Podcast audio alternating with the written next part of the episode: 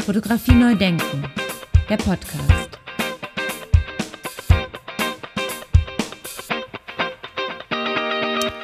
Für euch und für die Fotografie. Ganz herzlich willkommen zu meinem Podcast Fotografie neu denken. Mein Name ist Andy Scholz. Ja, mein heutiger Interviewpartner gehört genau wie Annette Stu zu der Generation von Fotografinnen und Fotokünstlerinnen, die noch kurz vor der Wende in der DDR in Leipzig angefangen haben, Fotografie zu studieren. Und darum, lieber Andreas, freue ich mich sehr auf das Gespräch. Viele Grüße nach Berlin. Genau. Lieber Andi, ja, ich freue mich sehr über deine Einladung und viele Grüße zurück und viele Grüße an die Hörer. Vielen Dank, Andreas. Die erste Frage, wie bist du denn zur Fotografie gekommen? Ja, ich bin schon als, glaube ich, sehr, sehr junger Mensch zur Fotografie gekommen. Als Schüler war ich wahrscheinlich ein ziemlicher Einzelgänger, was in einer kollektivistischen Erziehung nicht unbedingt äh, gut ist. Der häufigste Satz in meinen Zeugnissen war der, Andreas träumt im Unterricht. Dementsprechend schlecht waren wahrscheinlich auch meine schulischen Leistungen. Jedenfalls mussten ja alle Kinder in der DDR irgendwie so ein gesellschaftliches Engagement äh, vorweisen. Das hieß also für die Schülerinnen und Schüler, wir mussten in sogenannten Arbeitsgemeinschaften äh, uns betätigen. Das war in meinem Fall ein bisschen schlecht. Niemand wollte mich so richtig haben. Alle Arbeitsgemeinschaften waren belegt. Es gab nur noch eine Arbeitsgemeinschaft und die war von einem Lehrer angeleitet, der sehr, sehr unbeliebt war in der Schule. Und das war die Arbeitsgemeinschaft Junge Pionierfilmer. Und so habe ich dann also irgendwie so mit elf Jahren angefangen, Filme zu machen. Äh, erst Super 8, dann später 16 Millimeter. Und dieser unbeliebte Lehrer war immerhin intelligent genug, der hat mich einfach machen lassen. Und ich habe da, glaube ich, einen ganzen Winter lang einen Trickfilm ganz alleine gemacht. Und das hat mir unglaublichen Spaß gemacht. Und eigentlich wusste ich schon so mit zwölf Jahren, dass ich Kameramann würde werden wollen. Und ich habe es auch tatsächlich geschafft. Schon das ist eine abenteuerliche Geschichte gewesen, aber die passt hier vielleicht nicht rein. Doch, doch, doch, sehr gerne. Ich habe die Eignungsprüfung an der Filmhochschule bestanden. Das ist heute die äh, Filmhochschule Konrad Wolf. Und hätte studieren können. Allerdings hat die Hochschule, wie alle DDR-Hochschulen, sich ausgedacht, dass ich drei Jahre zur Armee gehen müsste und da Unteroffizier werden müsste. Und das war etwas, das wollte ich ganz intensiv gar nicht. Ich wollte eigentlich Spatensoldat machen, also Dienst ohne Waffe. Und das war in der DDR natürlich eine vollkommen falsche Ansage und der schöne Studienplatz war weg und ich ging als Einziger in der Klasse ohne einen Studienplatz äh, aus dem Abitur raus. Das heißt, die haben äh, einfach dir den Studienplatz gestrichen, weil du gesagt hast, du verweigerst den Dienst an der Waffe. Das war ganz normal in der DDR, das war ganz schnell weg. Und ich habe dann äh, nach dem Abitur erst einmal Fotograf gelernt als Handwerksberuf da muss ich sagen, das hat mir wenig Spaß gemacht. Hochzeiten, Passbilder, das war alles nicht so mein Ding. Ich war auch damals schon in der Opposition aktiv, also in der Friedens- und Umweltbewegung. Es gab Ärger mit der Stadtsicherheit. Äh, heute weiß ich, dass ich seit meinem 17. Lebensjahr äh, so mit einem operativen Vorgang bearbeitet wurde. Das heißt also beobachten, zersetzen, inhaftieren. Ich ging dann nach Berlin und das Erstaunliche war, was es in der DDR eigentlich nicht gab, ich fand überhaupt keine Arbeit. Also nicht einmal so wie Harald Hauswald irgendwie als Briefträger oder äh, Telegrammbote. Und das Ziel war gewesen, äh, mich in den Knast zu bringen, weil wenn man nicht arbeitet, ist man asozial und dann fiel man unter den asozialen Paragraph und dann konnte man in den Knast kommen. Und die einzige Chance, da rauszukommen, war eine ganz, ganz kleine äh, Privatfirma. Da konnte die Stasi nicht rein regieren. Und zwar die Kunstschmiede Achim Kühn. Der Vater war Fritz Kühn, berühmter Kunstschmied und auch Fotograf. Und da habe ich sozusagen, wie wir so scherzhaft sagten, meine Bewährung in der Produktion gehabt. Und es war eine unglaublich schöne Zeit in meinem Leben. Also ich habe zum einen geschmiedet und so Schlosserarbeiten ausgeführt und zum anderen konnte ich eben auch schon anfangen, das äh, Archiv äh, von Fritz Kühn, das Fotoarchiv, zu sichten und so eine erste Ordnung herzustellen. Naja, und ich habe trotzdem die ganze Zeit weiter fotografiert und Manfred Paul, äh, auch schon zu diesen Zeiten ein bekannter DDR-Fotograf und auch ein wichtiger äh, äh, Lehrer für Fotografie, der sagte dann zu mir, ach Andreas, warum bewirbst du dich denn nicht in Leipzig? Äh, du machst so schöne Fotos. Ich gesagt, Manfred, ich bin hier in der Ostzone durch. Da, da, da, das wird nichts mehr. Ne? Und der sagte zu mir, also in Leipzig, da gibt es einen Arno Fischer und den interessiert das alles gar nicht.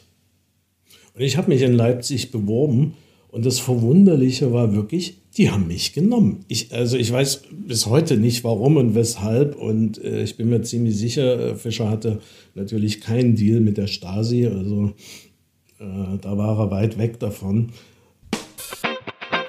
Ich bin da angekommen und habe 88 angefangen zu studieren, was also ein Riesenglück war, weil ich hatte äh, angefangen bei Evelyn Richter und später dann bei Arno Fischer zu studieren und das war einfach eine traumhaft schöne Studienzeit. Es war eine komplizierte und interessante Zeit, weil es war die Zeit äh, der sogenannten Wende. Das war was, was ich mir ja intensiv gewünscht hatte. Und es war natürlich auch die Zeit, wo die Hochschule sich stark umstrukturiert hatte. Und damit gab es natürlich intensive Auseinandersetzungen und natürlich auch ein intensives Nachdenken, äh, was man mit Fotografie will. Ich habe dann äh, 93 bei Tina Bara abgeschlossen, weil Arno Fischer ist, hatte also die Hochschule verlassen nach einem sehr intensiven äh, Mobbing-Prozess gegen ihn. Das war natürlich weniger schön für mich, aber die Freundschaft äh, zu Arno Fischer hielt trotzdem also bis zu seinem Tod und das war für mich äh, menschlich und fotografisch äh, sehr, sehr prägend. Ja, das glaube ich, das glaube ich. Wie war denn das so, ähm, sozusagen 1988, als es noch nicht so richtig zu sehen war, was geschehen würde?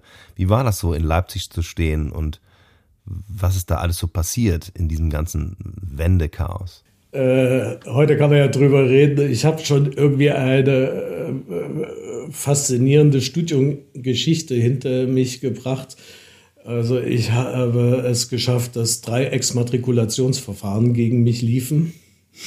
Äh, das erste war 1988.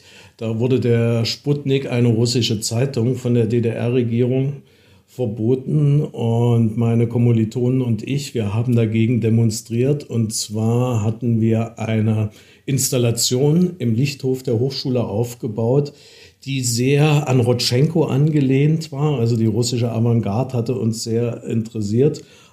Äh, war eine sehr raumgreifende Installation, war so 15 Meter hoch, äh, stand aber nur fünf Stunden und am Ende stand ein Exmatrikulationsverfahren. Damals war es Evelyn Richter, die sich da irgendwie schützend vor uns gestellt hat und irgendwie den Heisig überzeugt hat, dass wir jetzt nicht von der Schule fliegen. Also da sieht man schon, wir waren alle eigentlich tief in der Opposition verhaftet. Das nächste Exmatrikulationsverfahren war dann September 89. Das war das zweite Studienjahr. Alle Studierenden, also alle Studenten, die männlichen Studierenden, sollten nochmal zur Armee gehen und da eine Offiziersausbildung machen. Und wir hatten uns geweigert jemals wieder in der DDR eine Uniform anzuziehen. Das war also das nächste Exmatrikulationsverfahren. Das wurde dann irgendwie ganz schnell vergessen, nachdem die Mauer gefallen war. Hat sich irgendwie keiner mehr daran interessiert. Und das dritte Exmatrikulationsverfahren, das war dann wirklich, als Arno die Schule verlassen hatte, bekam ich dann von einem Professor einen Brief. So, Herr Rost, den Brief habe ich noch, ähm, jetzt wo Arno Fischer die Schule verlassen hat, können Sie auch gehen. Aber zwei Monate vor meinem Diplom hatte ich also jetzt nicht wirklich die Idee, diese Schule zu verlassen. Also den Schein wollte ich dann schon nach fünf Jahren noch mitnehmen. Wie bist du dann aus der Situation rausgekommen? Weil zum einen äh, sich Tina Bahrer, die war da schon Professorin, hinter mich gestellt hatte. Und aus irgendwelchen Gründen mochte mich Astrid Klein. Also die fand diese revolutionäre Attitüde, die ich da so an den Tag legte, die fand das irgendwie interessant. Die hat nicht verstanden, warum und weshalb ich das mache, aber sie war offen genug, äh, das irgendwie zu akzeptieren und sich neugierig anzugucken. Und äh, die hat dann gesagt, nee, den könnt ihr jetzt nicht zwei Monate vor dem Diplom rausschmeißen. Aber äh, es ist natürlich sozusagen typisch für die weitergehende Geschichte. Damit war natürlich klar, ein Meisterschüler würde es für mich nicht geben. Die Karrierechancen waren natürlich äh, äh, ziemlich schlecht. Ich habe also mehr als nur einmal in meinem Leben gehört, ein Ossi kommt uns nicht mehr ins Haus oder ein Fischerschüler kommt uns nicht ins Haus. Und ich habe dann nach meinem Studium erst einmal gejobbt. Also ich habe äh, Theaterkarten am Telefon verkauft, habe in einem Fotolabor gearbeitet und lauter so eine Sachen gemacht. Und hatte dann das sehr große Glück, dass Matthias Flügge für das IFA-Institut für Auslandsbeziehungen eine Fotoausstellung kuratierte. Ähm, wo auch Arbeiten von mir mit dabei waren. Diese Ausstellung reiste viele Jahre recht erfolgreich um die Welt. Und ich bin sehr oft mitgefahren, um die Ausstellung aufzubauen, um Vorträge zu halten und um Workshops zu machen.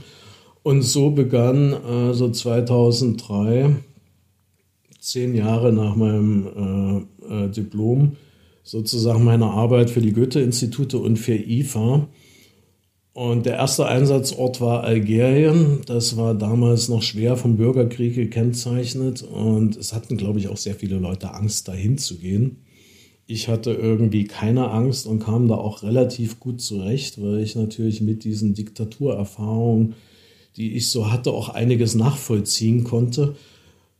Jedenfalls haben mich die Goethe-Institute dann immer wieder eingeladen zu Workshops und jetzt nicht wie meine berühmten Kollegen äh, nach Paris, äh, Rom, New York oder sonst was, sondern in den Jemen, äh, nach Afghanistan, nach Ägypten, nach Algerien, äh, Pakistan. Und ich würde heute sagen, diese Erfahrungen waren mindestens so prägend äh, wie diese Jugend und Kindheit in der DDR. Und ja, wenn man sowas viele Jahre macht, gibt es natürlich auch so eine gewisse Entfremdung. Äh, vielleicht kann man sich das auch so ein bisschen vorstellen. Man kommt irgendwie aus Afghanistan wieder und dann guckt man auf die Gesellschaft hier und denkt, ey Leute, was habt ihr alle für Probleme? Was musstest du für die IFA da genau machen und was musstest du fotografieren? Äh, äh, für die IFA und für Goethe-Institute musste ich gar nicht fotografieren. Äh, das war nicht in der Jobbeschreibung drin, sondern wir haben Workshops gemacht. Also das heißt, in Afghanistan äh, habe ich äh, junge Fotojournalisten ausgebildet zum einen, zum anderen haben wir versucht, in der Uni ein Grafikdesign-Department aufzubauen. Da ging es darum, berufsqualifizierende Maßnahmen nur für Frauen zu machen, was sehr, sehr wichtig ist in Afghanistan. Solche Sachen habe ich da gemacht. Dass ich dann dort, wo ich gewesen bin, auch immer fotografiert habe, war reines Privatvergnügen. Manchmal bin ich dann auch länger geblieben, um zu fotografieren auf der einen Seite. Auf der anderen Seite, ich kann natürlich nicht in Afghanistan Fotografie unterrichten, ohne dort selber zu fotografieren. Also das ist irgendwie vollkommen logisch. Ne? Das musste ich schon auch äh, am eigenen Leib erfahren, weil Fotografie, so wie ich sie betreibe, ist ja immer irgendwie ein Reiben an der Realität. Das heißt, äh, wenn ich nicht mit der Kamera vor Ort bin, passiert da nichts. Also das heißt natürlich auch, ich muss mich rein körperlich der Situation aussetzen, selbst wenn die Situation unter Umständen gefährlich ist. Also das gehört zumindest zur Fotografie, so wie ich sie betreibe, dazu. Gab es denn dann äh, brenzliche Situationen, die du erlebt hast? Äh, Im Westjordanland gab es ein paar Mal recht gefährliche Situationen, in Afghanistan erstaunlicherweise nicht. Einmal schlug eine Rakete in das Hotel ein, wo ich gewohnt habe, aber da war ich gerade unterwegs gewesen. Also Glück gehabt. Aber auch das ist natürlich irgendwie ein Training, nicht? Also, weil man lernt natürlich sehr intensiv, dass das Fotografieren die eine Sache ist, ähm, die dazu führt, dass man gute Bilder macht. Aber man muss sich natürlich auch die Situation organisieren, dass man überhaupt fotografieren kann. Nicht? Das ist etwas, was ich jetzt auch versuche in der Lehre äh, meinen Studierenden immer beizubringen. Äh, gute Fotos machen können viele Leute, aber sich die Umstände äh, zu schaffen, dass man das auch tun kann, die Gegebenheiten zu recherchieren, intensiv zu recherchieren, vorbereitet zu sein und so weiter, das gehört ja alles äh, zu dem fotografischen oder wenn man so will, künstlerischen Prozess mit dazu. Ne?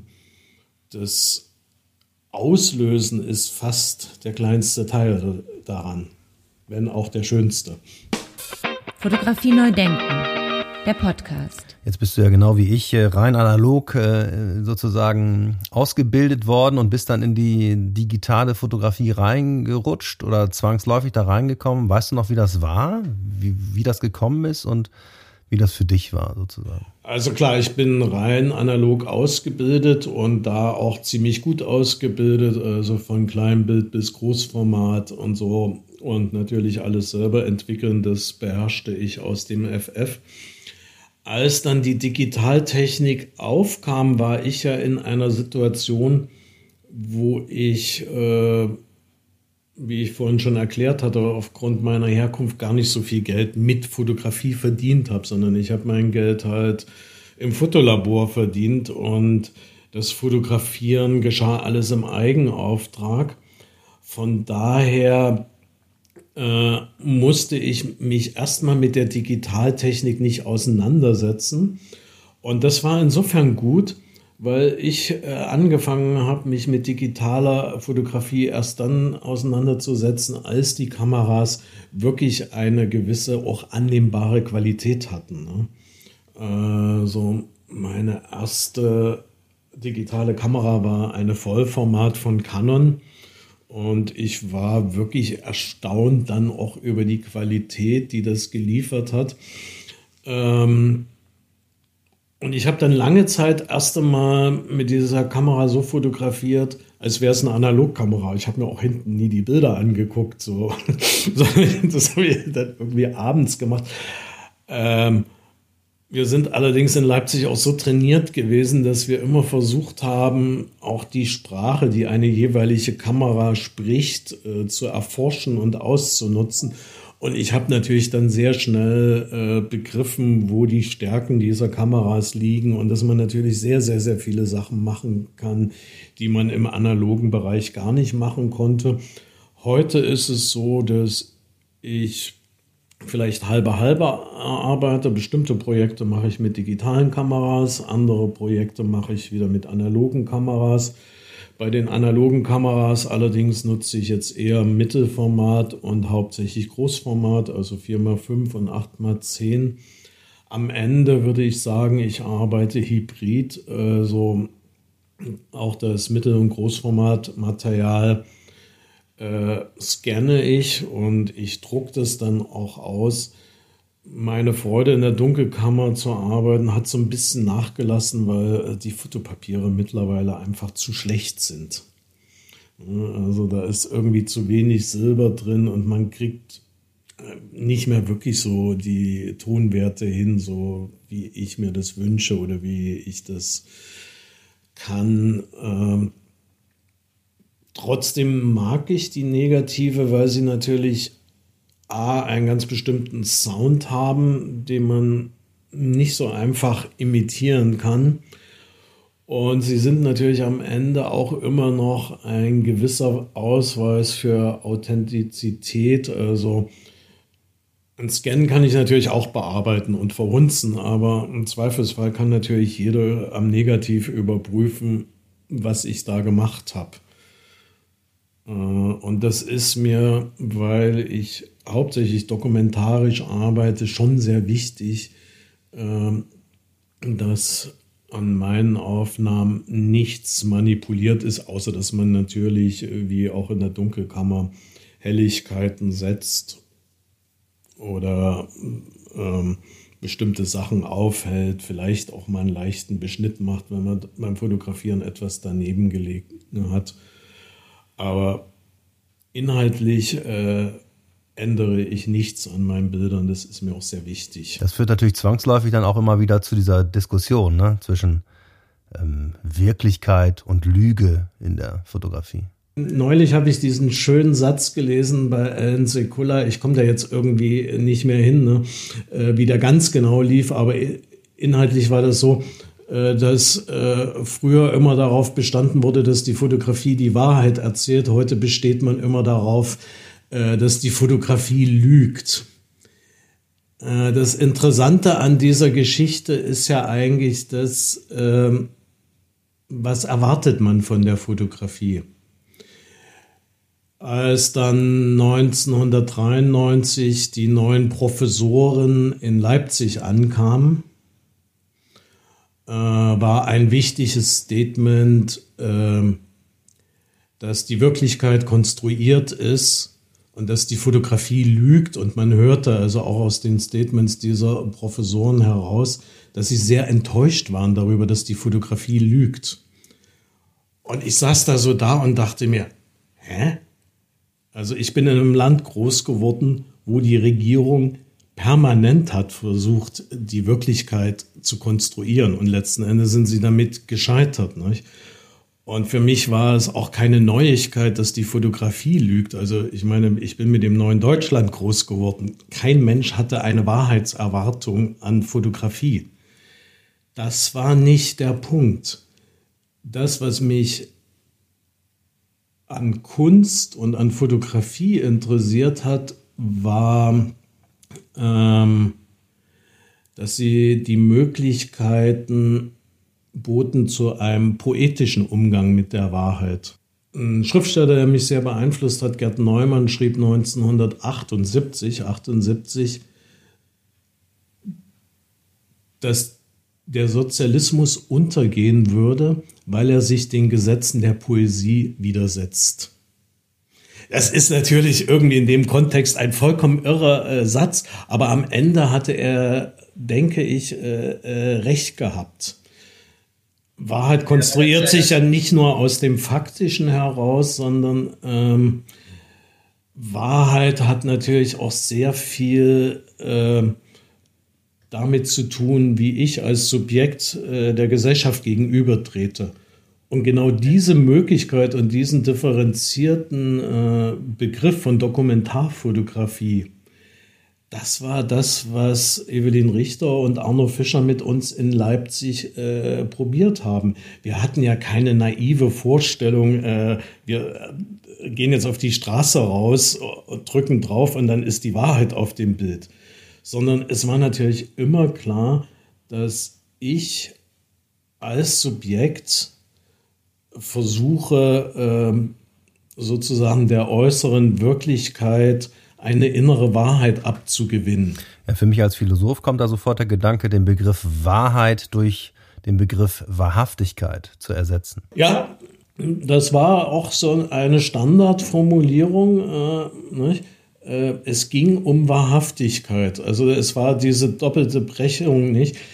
Der Versuch gegenüber der Realität, so wie sie sich uns darstellte, möglichst konsequent und ehrlich aufzutreten auf der einen Seite, aber eben auch konsequent sich selber zu befragen, was mache ich damit? Wie stehe ich in dem System? Also für mich als junger Mensch ist äh, Václav Havel der Versuch in Wahrheit zu leben ein ganz, ganz wichtiges Buch gewesen, äh, was mich sehr geprägt hat. Und Im Nachhinein ist ja oft gesagt worden, die DDR-Fotografie, das wäre irgendwie schwarz-weiß und sozialdokumentarisch und so gewesen. Das ist äh, leider viel zu vereinfachend und wird der Sache äh, in keinster Weise äh, gerecht, weil es nicht das beschreibt, was wir da probiert haben. Und das, was für Evelyn Richter und Arno Fischer sehr wichtig war, war ja bei dieser ganzen Suche, äh, sie haben uns immer äh, ermuntert, findet euren eigenen Weg, findet euren eigenen Stil, ähm, sprecht eure eigene Sprache. Und wenn man sich das jetzt mal so anguckt, ja, ähm, und die Namen sind leider in großen Teilen vergessen, Margit Emrich, äh, Ursula Arnold, äh, Maria Seefz, Tina Bara, das sind komplett unterschiedliche fotografische Sprachen, die zwar alle diesen poetischen Ausgangspunkt irgendwo haben, sich aber dann in das Experimentelle, in das Konzeptuelle, in das Dokumentarische weiterentwickelt haben. Und ich glaube, das war eine der ganz großen Stärken dieser Leipziger Fotoschule. Man redet ja immer nur über die Malerei. Und das war eben leider auch eine Stärke, äh, die äh, dann nach 1990 verschütt ging, äh, verdeckt wurde. Gut, wir kennen natürlich Ute Mahler und wir kennen Sibylle Bergemann, wobei Sibylle ja gar nicht in Leipzig studiert hat. Also wichtige Fotografinnen kommen ja auch aus Leipzig, so ist es jetzt auch nicht, aber äh, das, was die Tradition oder die Stärke ausgemacht hat, ich glaube, das muss erst noch wiederentdeckt werden.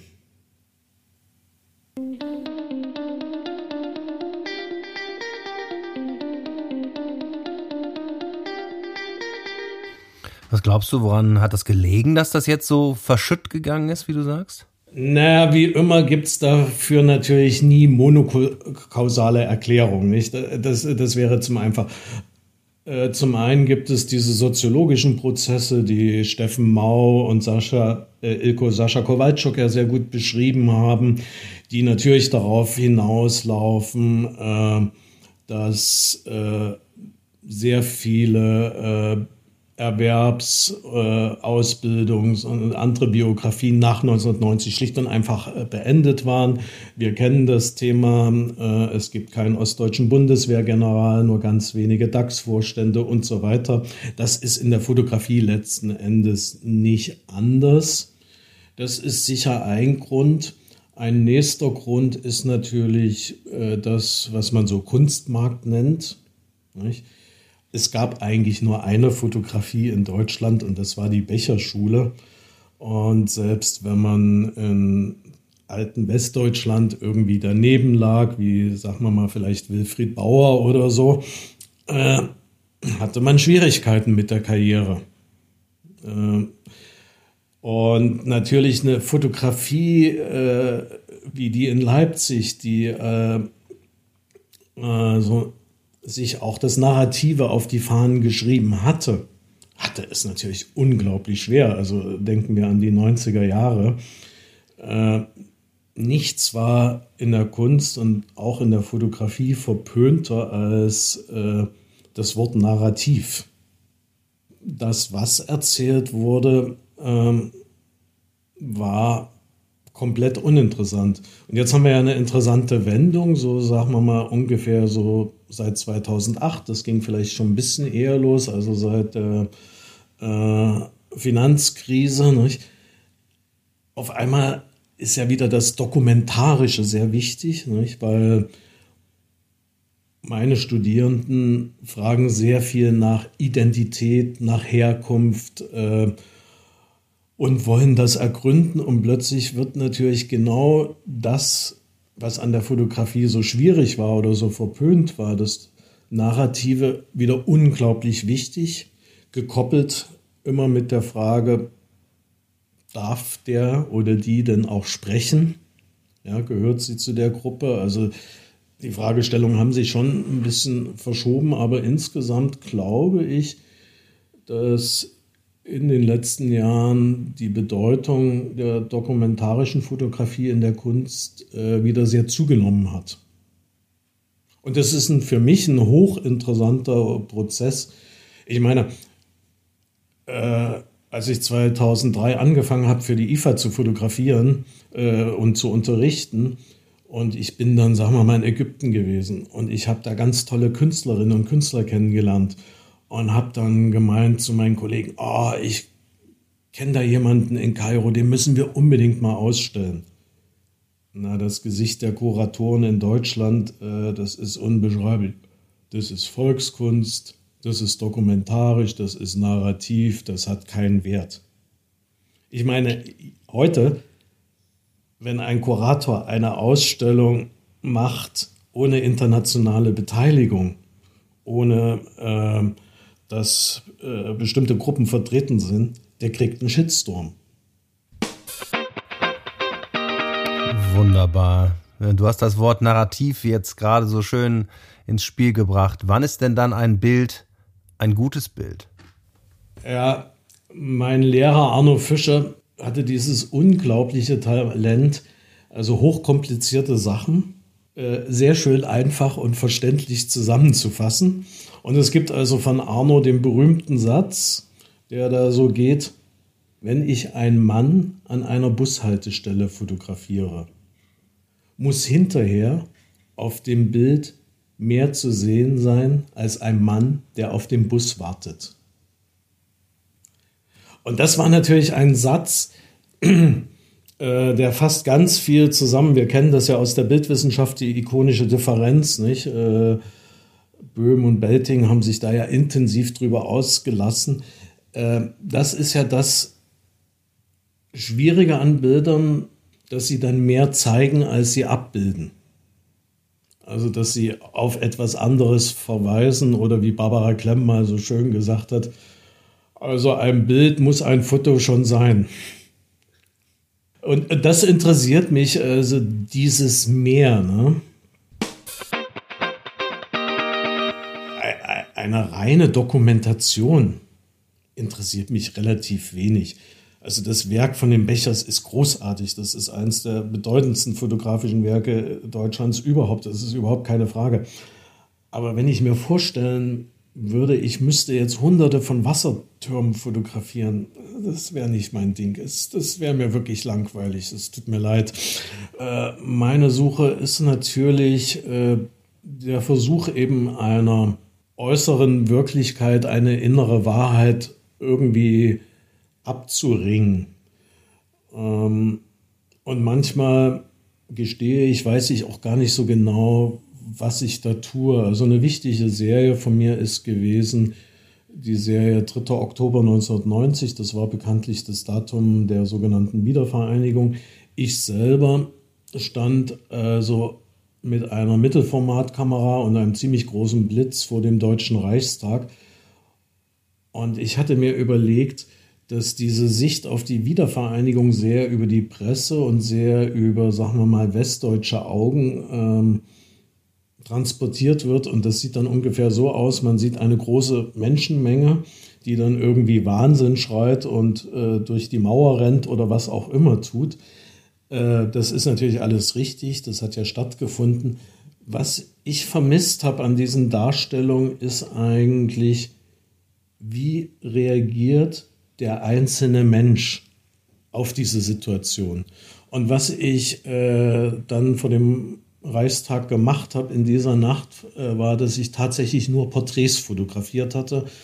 Ähm, bisschen größenwahnsinnig, wie man als junger Mensch so ist, äh, habe ich den August Sander in einer Nacht äh, probiert. Also ich habe versucht, Ossis und Wessis zu fotografieren, jung und alt, arm und reich. Das war auch soziologisch äh, schon sehr interessant. Was da natürlich zwangsläufig passiert ist, ich habe neben vielen glücklichen Menschen auch Burschenschaftler, Republikaner, Menschen mit Reichskriegsflagge, Menschen mit äh, zum Hitlergruß ausgestreckten Arm fotografiert. Ich habe diesen ganzen Wahnsinn quasi ungewollt fotografiert, der so aussah, als wäre das irgendwie eine Reichsbürgerdemo. Die Fotos hat man mir wahnsinnig übel genommen. Ähm, ich hatte das Glück, äh, dass Marion Ackermann ähm, in Dresden bei den staatlichen Kunstsammlungen äh, Björn Egging ähm, und Bertram Kaschek mutig genug waren, diese Fotos anzukaufen und auszustellen. Und es gab dann auch ein Buch davon, äh, weil das ist das Irre, was Fotografie auch kann. Ne? Man fotografiert etwas im Jetzt, was im Moment des Auslösens auch schon Vergangenheit ist, rein faktisch, aber es sieht so aus wie ein Blick in die Zukunft. Und das ist mir ein paar Mal mit Fotografie äh, so gegangen und das finde ich sehr erstaunlich. Und ich kann sagen, ich habe das nie vorher geplant gehabt. Es ist beim Fotografieren äh, passiert. Das finde ich äh, sehr, sehr spannend.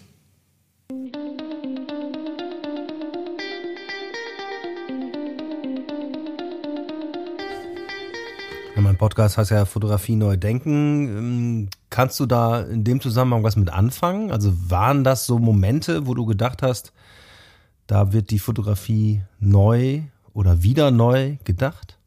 Ja, ob man das jetzt schon mit Neudenken bezeichnen kann, das weiß ich nicht. Äh, es folgt ja eher der Überlegung oder dem Training von Evelyn und Arno erst einmal mit einem, äh, einer größtmöglichen Offenheit und Neugierde, dem gegenüberzutreten, äh, was man da fotografiert und vielleicht auch seine eigenen Erwartungshaltung, seine eigenen ähm, Wünsche zu vergessen und sich ganz auf das einzulassen, äh, was man da fotografieren will.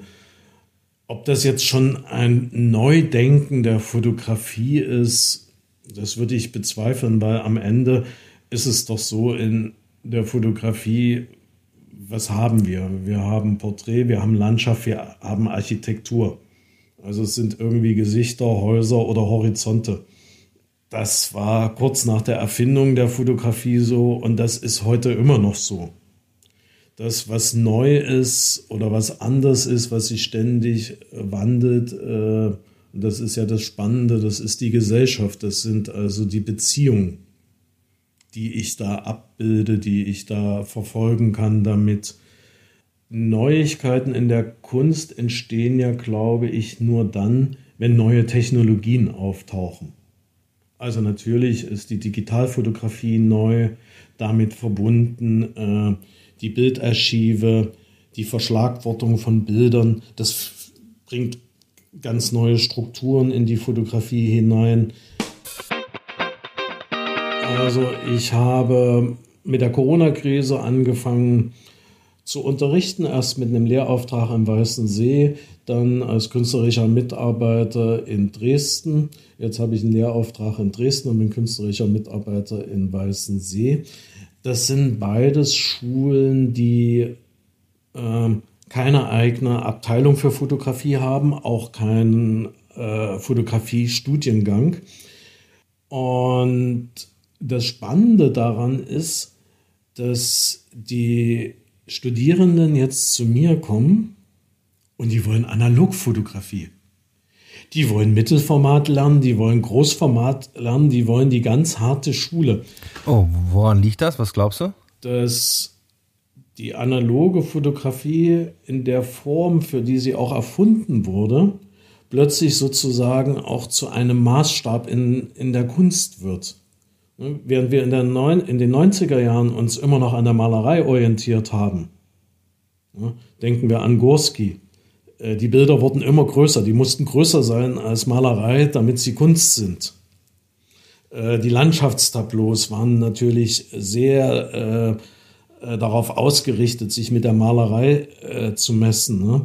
Äh, während äh, Jeff Wall mit seinen Inszenierungen, die ich im Übrigen großartig finde, damit wir uns nicht falsch verstehen, sich natürlich sehr an dem Genrebild äh, ähm, des 19. Jahrhunderts abgearbeitet hat. Also der Maßstab für Fotografie war die Malerei, Was natürlich auch irgendwie heißt, so richtig selbstbewusst war die Fotografie noch nicht gewesen.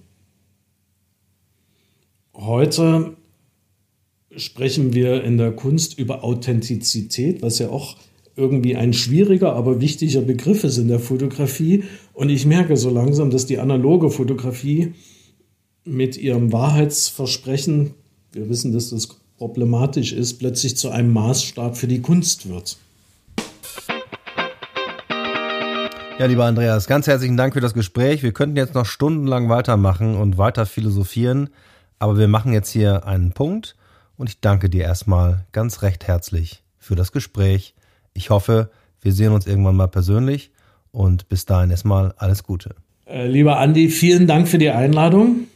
Ich freue mich sehr, dass ich in deinem Podcast äh, mit dabei bin und grüße deine Zuhörerinnen und Zuhörer und würde mir natürlich sehr wünschen, dass wir uns bald mal irgendwann in Präsenz und real begegnen. Fotografie neu denken, der Podcast.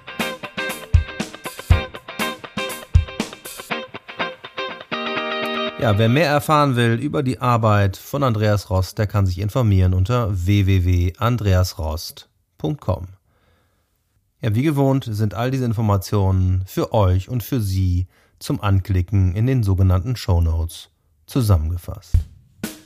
Ja, für euch und für die Fotografie. Alles Gute da draußen. Bis zum nächsten Mal hier mit Fotografie neu denken. Dankeschön. Fotografie neu denken, der Podcast.